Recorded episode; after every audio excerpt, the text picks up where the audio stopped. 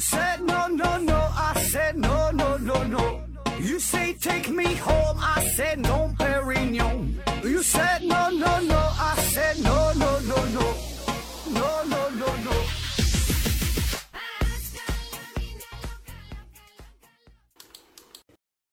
拼命探索，不计后果。欢迎您收听《思考盒子》，继续我们的信息不对称系列。今天呢，我们说一个与信息不对称密切相关的话题，叫信息孤岛。大约呢是在三年前，有这么个事儿，整的挺热闹的，要证明你妈是你妈。当时这是北京的一家三口，男主人陈先生，他们呢要办理出国签证。在这个过程中呢，就需要填写一项叫紧急联络人，有特殊的情况了，好和你的家里人进行联系。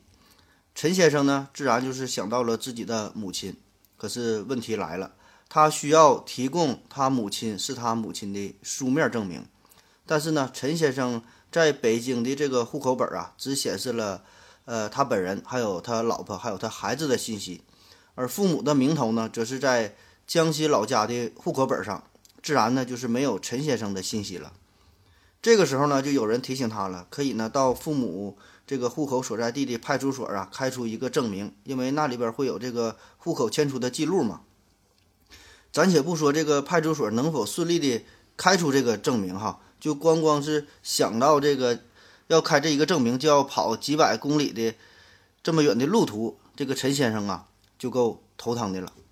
但是呢，令陈先生意意外的是，他最后是向这个旅行社呀交了六十块钱，然后呢，这个事儿就解决了，就不需要再去证明他妈的这点事儿了。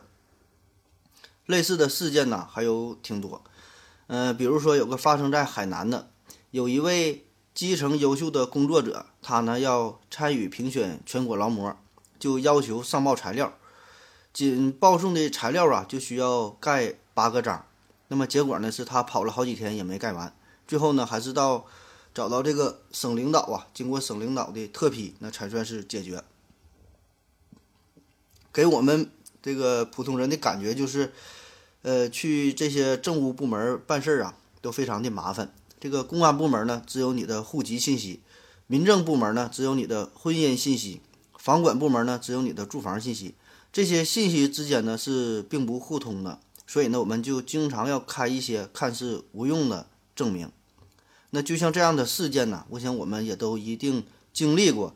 最嘚瑟的就是和一些这些政府部门打交道，因为太麻烦了。其实呢，还真就花不了多少钱儿，但是就是这个程序啊，特别繁琐，特别复杂，各种签字、各种盖章，还得有先后的顺序。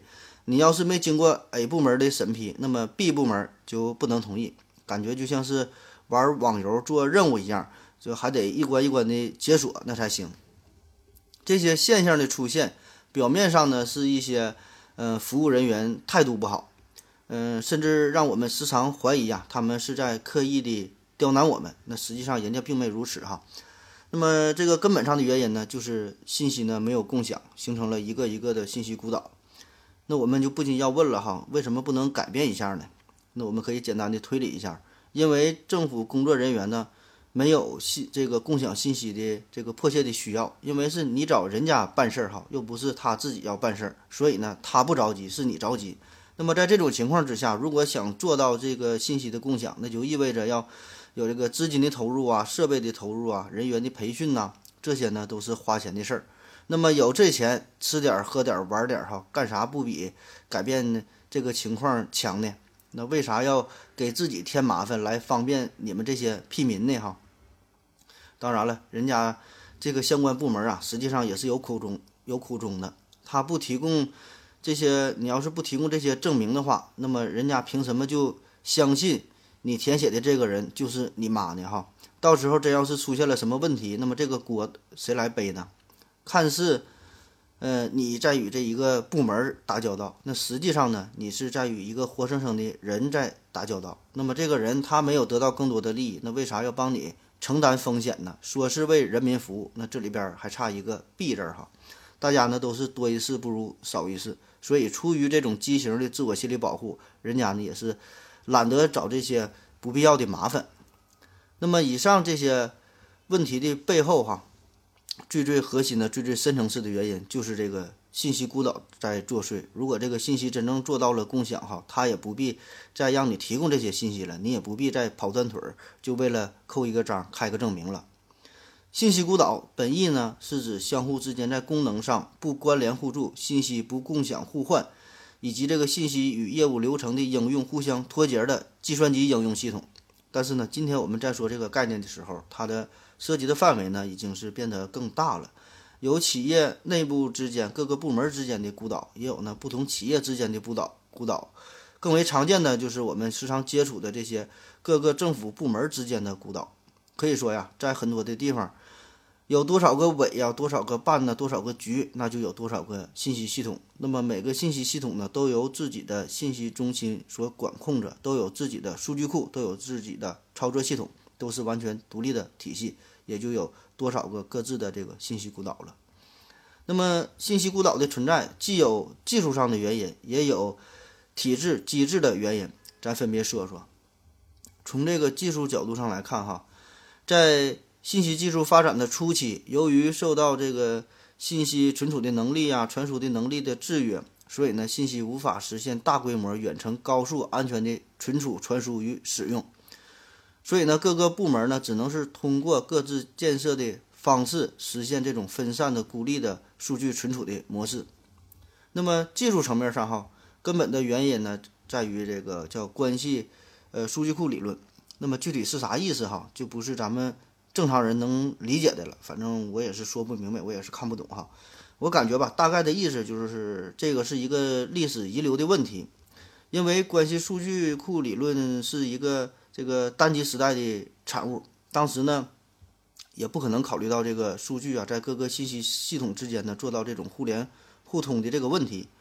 那么我们回顾一下哈，这个电脑啊是上世纪四十年代出现的，关系数据库理论呢是。一九七零年，由这个 IBM 公司，嗯，叫埃德加考特，他呢创立的。而在一九七七年，这个甲骨文公司呢才成立，它主要就是做这个数据库软件的。那现在说这个甲骨文公司，大家可能并不太熟悉。那实际上，它目前是全世界第二大的软件公司，第一是这个微软嘛。我们经常经常说的这个 Java 呀，这个 Java 也就是呃甲骨文公司的产品。而在此之后，哈，这个互联网才诞生嘛，这都是后话了。直到一九八四年，美国国防部才将这个 TCP/IP 作为呃计算机网络的标准。那么起初，这个数据库理论中呢，并没有数据交换共享的这个概念，也没有数据接口的概念。起初呢，这个呃关系数据库所关心的呢，只是如何处理自己的数据，也就是单机中的数据。而并没考虑到呢，如何处理其他数据库中发送过来的数据，也没考虑如何把自己的数据发送到其他的数据库当中。那么这呢，也就是为后来的这个信息孤岛呢，呃，埋下了伏笔。在这个小数据时代呀，各行各业的信息系统中的数据以及这个数据结构，基本上呢都是不标准的、不规范的。不同的数据系统呢，要实现这种互通互联、这种呃共享、这种交换。那必须呢，通过转换才能够得以实现。然而呢，现在面临着这种就是全球数千万个以上的这种数据系统，数万亿条以上的异构的不标准的这种数据，那么要实现各个这种信息系统之间的互联互通、交换互换，那么用传统的这种数据转换的这种方式，那就是显得非常困难了，甚至说在有限的时间内，基本是很难以实现的。那第二大方面呢，就是从这个体制机制的角度来看，由于我国国土面积辽阔，不同的区域之间呢存在着较大的差异，那么一开始呢难以在全国范围内实现信息化的统筹的建设。如果在这个信息化建设的初期就强行要求全国一盘棋哈，全国统筹规划，那么整个国家的这个信息化的建设过程啊，势必呢呃将是极为缓慢的。所以呢，在这个信息化建设的初期，我国呢就形成了中央统筹指导，各地各系统呢自行开发、自行建设的这种格局。那么这呢也是造成呃这种政务信息孤岛现象的一个重要的原因。可以说哈，这个信息孤岛这个是一个必然的现象，而且呢呃以前也有哈，只是呢我我们可能不太注意到这个问题。那我们看电视剧，经常有这个皇帝啊微服私访的这个题材这个桥段。嗯，就是皇上为了隐蔽自己的身份嘛，秘密出行探访民情，或者是呃巡查一些疑难的重案哈。那么这个事儿啊，这个真假咱就不知道了，到底是不是为了去青楼尝尝鲜儿哈？这也不是咱们今天关心的重点。咱们重点就是说这个信息孤岛的问题，它会一直存在，以前也有哈。那么在一个国家的层面上，这个皇帝那是呃九五至尊哈，是真龙天子，掌握着生杀大权。但是呢，尽管如此，他也很无奈。他再怎么牛逼，也无法打破信息孤岛的禁锢。他呢，并不知道紫禁城外边这个人们的这些老百姓哈真实的生活的情况。所以呢，有个词儿叫“山高皇帝远”，这呢就是这个信息所传递的障碍所造成的。那么还有一个词儿呢，叫“将在外，军令有所不受”，这呢也是受到这个信息传递的速度的一个制约。冲在第一线的将军呢，那就。呃，没有办法了，自己就形成了一个独立在外的信息孤岛，所以呢，只能是自己间接行事，自己做决定了。当然，上面说的这些例子啊，都是出现在古代，也都是上层阶级社会所关注的事儿，而平民老百姓呢，就是能吃饱能穿暖，也就万事大吉了。但是现在咱不一样了哈，现在是网络化的社会，信息化的时代，信息孤岛的问题呢，可以说是已经渗入到了我们的生活当中。所以在当今的社会，无论是企业信息化还是政务的信息化，都已经发展到了与我们息息相关的阶段，所以呢，有些事儿势必呢也要发生一些改变才行。好了，咱们歇一会儿。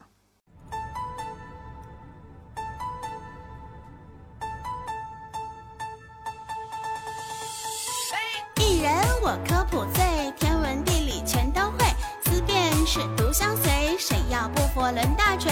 射线我叫伦琴，更新我不太平，我严肃认真，我搞笑闲扯，我千里把君寻。做节目我总尿尿，喝水我使劲造，我知识渊博，口若悬河，只怪太能闹。好了，喝了一口水回来，咱们继续聊。信息孤岛还有一个原因呢，就是对于网络、对于信息化认知的误区所造成的。长期以来，由于信息化教育的不足。在企业和政府部门当中呢，普遍存在着重视硬件、轻视软件、重视网络建设、轻视数据传输的这种误区。有个别的领导吧，他们呢，在这个电子设备的选择和这个网络构筑上，肯下功夫，舍得花钱哈。这网络设备那是换了一茬又一茬，有新的就不用旧的。本来呢，就是。呃，常用的用点 Word 啊，用点 Excel 这些软件，那必须呢也得配这个 i7 处理器，配上独显，配上固态硬盘才行。硬件的配套设施那是真心的不错哈，反正也不花自己钱。但是呢，根本没有人用心去进行信息资源的开发和利用、整合与传输。许多机构把现代化建设看作呢就是拥有大量的计算机设备也就完事儿了，而忽略了信息资源建设本身，导致这种。信息资源的开发和利用明显滞后于信息基础设施的呃这种建设。那么有一些企业呢，可能呢也是注重了呃信息资源的整合，但是呢每建立一个应用系统呢，就单独的建立了一个数据库。那么这样呢，不同的应用之间呢就拥有了不同的数据库。这些数据库呢可能来自于不同的厂商、不同的版本，各个数据库呢可以说是自成体系，互相之间呢没有联系。数据的编码和这个信息的标准呢也不统一。全都是自成一派的，而且这种情况呢，一旦形成之后呢，还很难改变，因为人们呢都普遍存在着一种不愿意放弃沉没成本的这种心理。那么想重新组建新的这种信息系统呢，又要有新的大量的投入，这呢是人们所不想看到的。当然还有一些其他方面的因素吧，比如说哈，呃，就是我们说的这个这些政务部门之间，他们呢。都是一种平级的状态，那么自然就是谁也管不了谁。那么这事儿呢，我跟你说得着吗？哈，这事儿呢，你管得了我吗？所以呢，双方都是自己该干嘛干嘛，谁也无法插手。就比如说这个林业部门和这个呃计生系统，那么这两个看起来呢就是毫不相关的，所以呢谁也管不了谁哈。但是呢，这个林业局可能与这个公安局有关系，这个计生局呢和这个公安局呢那也有关系。那么呢？这就间接的呢，把这二者呢又联系在一起了。那么，假如说真要是做到这种信息的共享哈，那么这三者之间的这种权限又该如何划分呢？那谁管谁呢？哈，谁是老大呢？那么各个地方的情况又不同，这个事儿呢就是很难界定了。第二呢，就是这个出于信息安全的保障问题，因为打破了这种信息孤岛，那么信息真的共享了，那么有很多的可能就是好心办不了好事哈，这也保不齐的。那有一些私自出售信息的、从事违法犯罪活动的这些事儿呢，都不好说。而且这么大量的这个信息哈，谁也不敢说就是绝对安全。那么一出事儿，那就是大事儿。所以这个高层的意思当然是稳定要压倒一切哈，安全第一，这事儿你懂的。而且呢，就目前的国际形势而言吧，这个网络安全的问题那也是不容忽视的。怎样确保国家安全，这呢也是高层的顾虑一个重要重要所在哈。所以呢，真的把这个鸡蛋呐都放在一个篮子里边，那么这个事儿哈是一个看似很简便，但实际上又非常危险的做法。那么就像是现在我们每个人这个平时呃支付啊各种卡呀都和这个手机绑定，很多的信息都与这个手机相关。那么你这个手机一旦丢失，那可就老麻烦了。嗯，还有一个问题就是这个信息集中与共享之后呢，就意味着哈信息的集中，那你就是这个权力的集中。那么设想一下。银行啊，给某个人要是贷款的话，那么就需要有这个公安部门的无犯罪记录，这个计生委的这个超生的记录哈等等这些相关的信息。那么这两个部门当中呢，有一个卡壳，这个事儿啊你就办不成。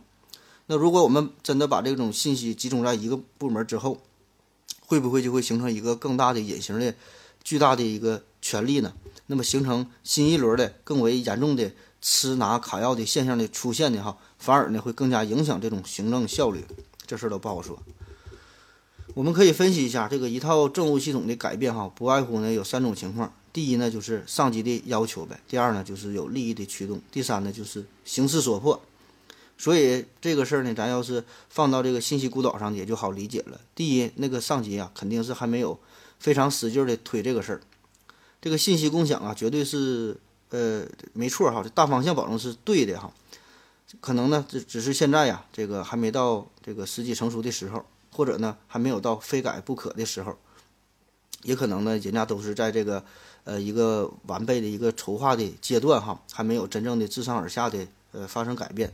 第二呢，就是出于这个利益的驱动哈，利益的角度。那么咱们都知道哈，你多做事儿，那你就是犯错误的几率就越大，你就会多犯错误。那么你什么事都不做，那你保证不会犯错啊。那特别是这种新型的、没有任何经验的这种任务，哈，谁也不爱干。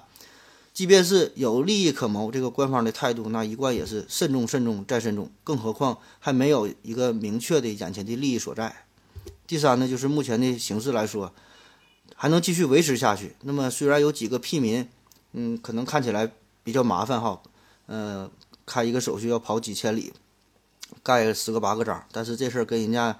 有啥实质性关系吗？显然，这些小插曲尚不能否定整个这个制度体系，更不能代表所有这个民众的声音哈。起码现在看来，这个制度还是蛮好的，那就继续下去吧。那么，以上我们就分析了信息孤岛孤岛存在的原因，这呢势必就会带来许多的问题呗哈。很明显的一个就是导致这种信息的多口采集、重复的输入，使得这个企业的信息资源呢。呃，拆乱分散，还有大量冗余的这种信息哈，这个管理的效率十分的低下。那么说一个我身边的例子，那么我是一个医生哈，那么我在一个医院上班，咱这医院呢小医院哈，规模也不太大。嗯，就咱这么一个医院，也有这个医务科、科教科、人事科呀、财会科，还有工会吧，什么什么什么，老多后勤的部门了。那么作为一个医生来说呢，一般呢他得有三个证，呃，叫执业医师证、这个医师资格证，还有职称证。那么给我个人的感觉就是，基本每隔一两个月就得有不同的部门向你要这些证书的编号。那么现在都用电脑了，你保存一个一份 Excel 表格应该也不算麻烦吧？哈，但是呢，人家就偏不哈，每次呢都得让你自己上报这些编号，报错了你还得后果自负。那么我不知道您各位所在的单位哈有没有这种情况，有没有这个类似的事件发生？那么我就想哈，起码这个身份证号啊，你应该上报了不止十次了吧？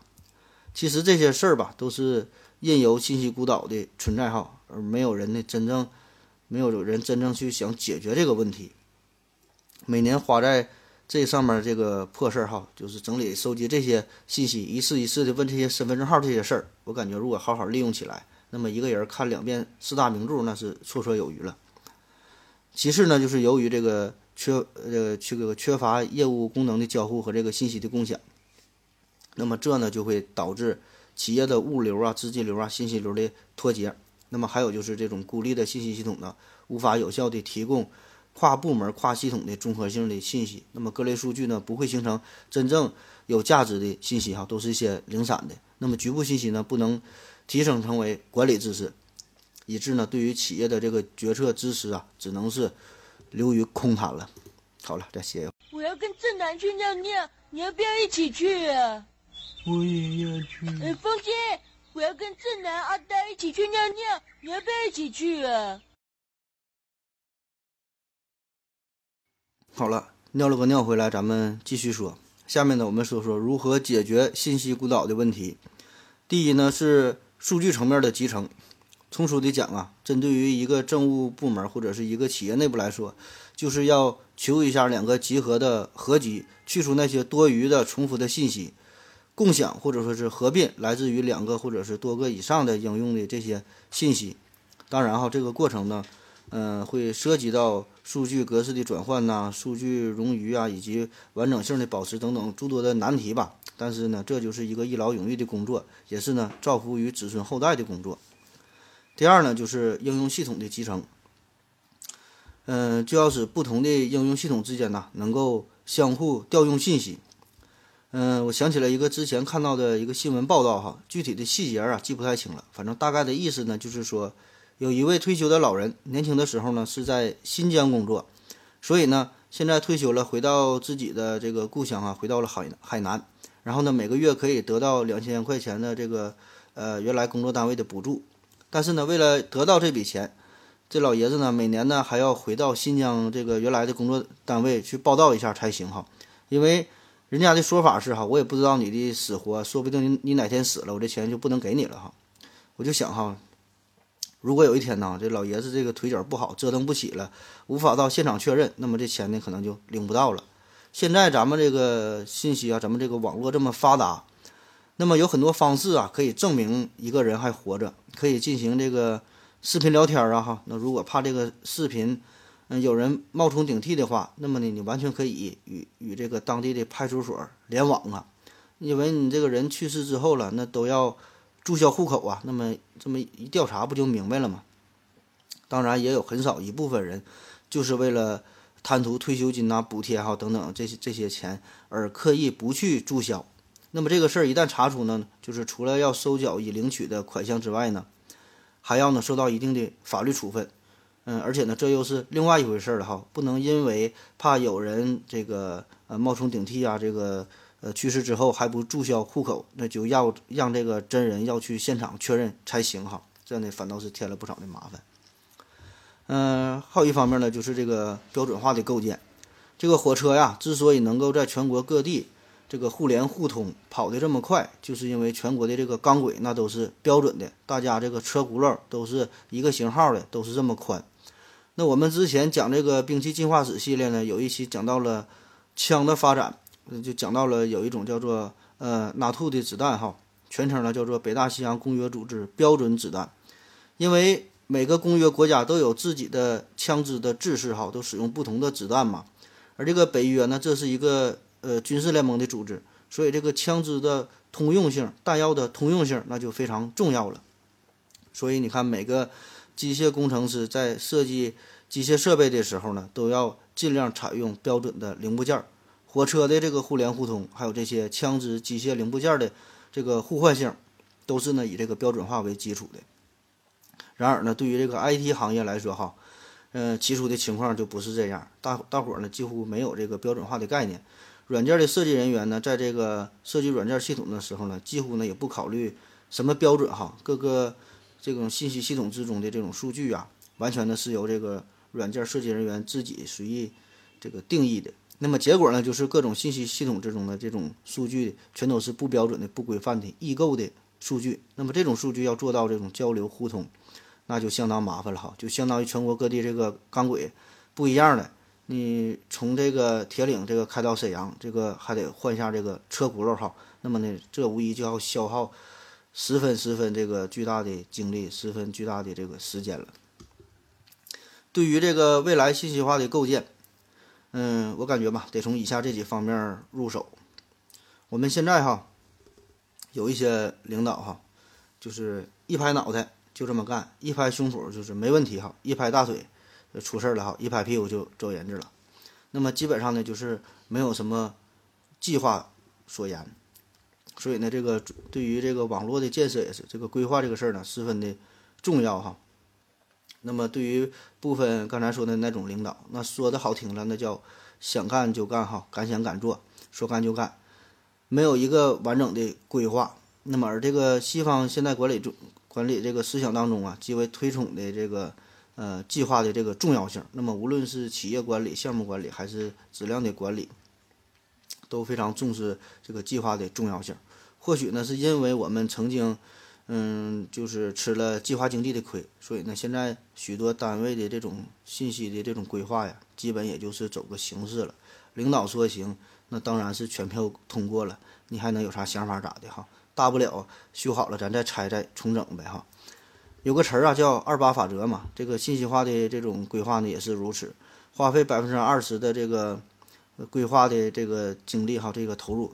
那么呢，将贡献百分之八十的信息化的成功率。那么想要这想要做到这一点哈，想要做到这种高瞻远瞩，其实也不难哈。你这个脑袋稍微转一下就行，如果有的话。那么还要考虑到一个事儿，就是利益分配的事儿。从某种意义上来说，这个信息孤岛呢，就是部门利益这种条块分割的产物。信息共享之后哈，必然呢要要面对着权利、责任、利益。这三者的重新的调整，那么一部分信息孤岛呢，可以利用技术来解决；那么还有更多的信息孤岛的问题呢，必然呢要用这种利益的协调来解决。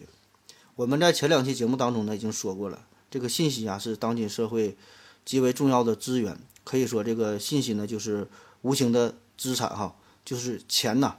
那么对于这种含金量极高的信息，那么这个信息的主人，他掌握的这些东西，自然的不是不想与别人共享的。那么应用整合、互联互通，甚至是呃调整管理这个机制之后，那么呢，必然会导致某些部门、某些人的这个利益啊，会受到影响。那么如果没有这个用户单位最高层的这种呃管理层面的明确的态度，那么呢，如果没没发话的话。那么他自然的不愿意放弃自己的这个利益哈，这个信息孤岛呢必然会存在着，而且呢还会越来越多。那么为了避免使这种公共信息成为某一部门自己的私有信息，中国信息化最高管理机构就国新办呐，也曾是多次下文鼓励哈全社会这个呃信息资源共享这个事儿，推动政府信息的公开。那么说到底，这个信息孤岛其实就是人的孤岛，就是这种思想的孤岛。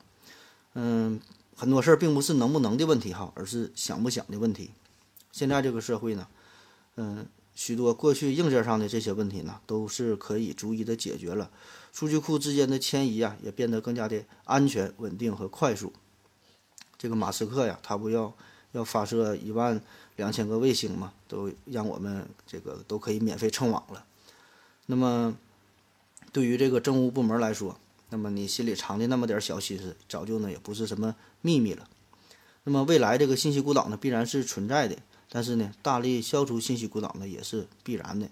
不仅呢是要消除这个内部的孤岛，也要呢消除各个部门之间的这个孤岛。最后呢要形成一个闭环，冲出信息孤岛，实现行业、政府、企业以及企业各生产环节之间的一个协作，最终呢实现社会所有信息的大统一。我想呢这也是。每一个生活在现代社会人的一个梦想。当然，这事儿呢也不是一朝一夕能够完成的哈，也有许多这个难题亟待着我们去解决吧。二零一五年三月五日，第十二届全国人民代表大会第三次会议在北京人民大会堂开幕。李克强总理呢提出了制定“互联网加”的行动计划，推动呃移动互联网、云计算、大数据、呃物联网。等等哈，与现代制造业相结合，促进电子商务、嗯工业互联网和互联网金融健康的发展，引导互联网企业拓展国际市场。二零一五年五月六日，国务院常务会议讨论确定进一步简政放权，取消非行政许可审批类别时，李克强总理一连讲了三个故事，哈，就是我们之前提到的其中的两个。痛斥某些政府办事机构，他呢费解的发问：老百姓办个事儿咋就这么难呢？政府给老百老百姓办事儿，为啥要设这么多障碍呢？总理都发话了，这一晃呢也是快三年的时间就过去了，相关的部门你们可长点心吧。谢谢您的收听，再见。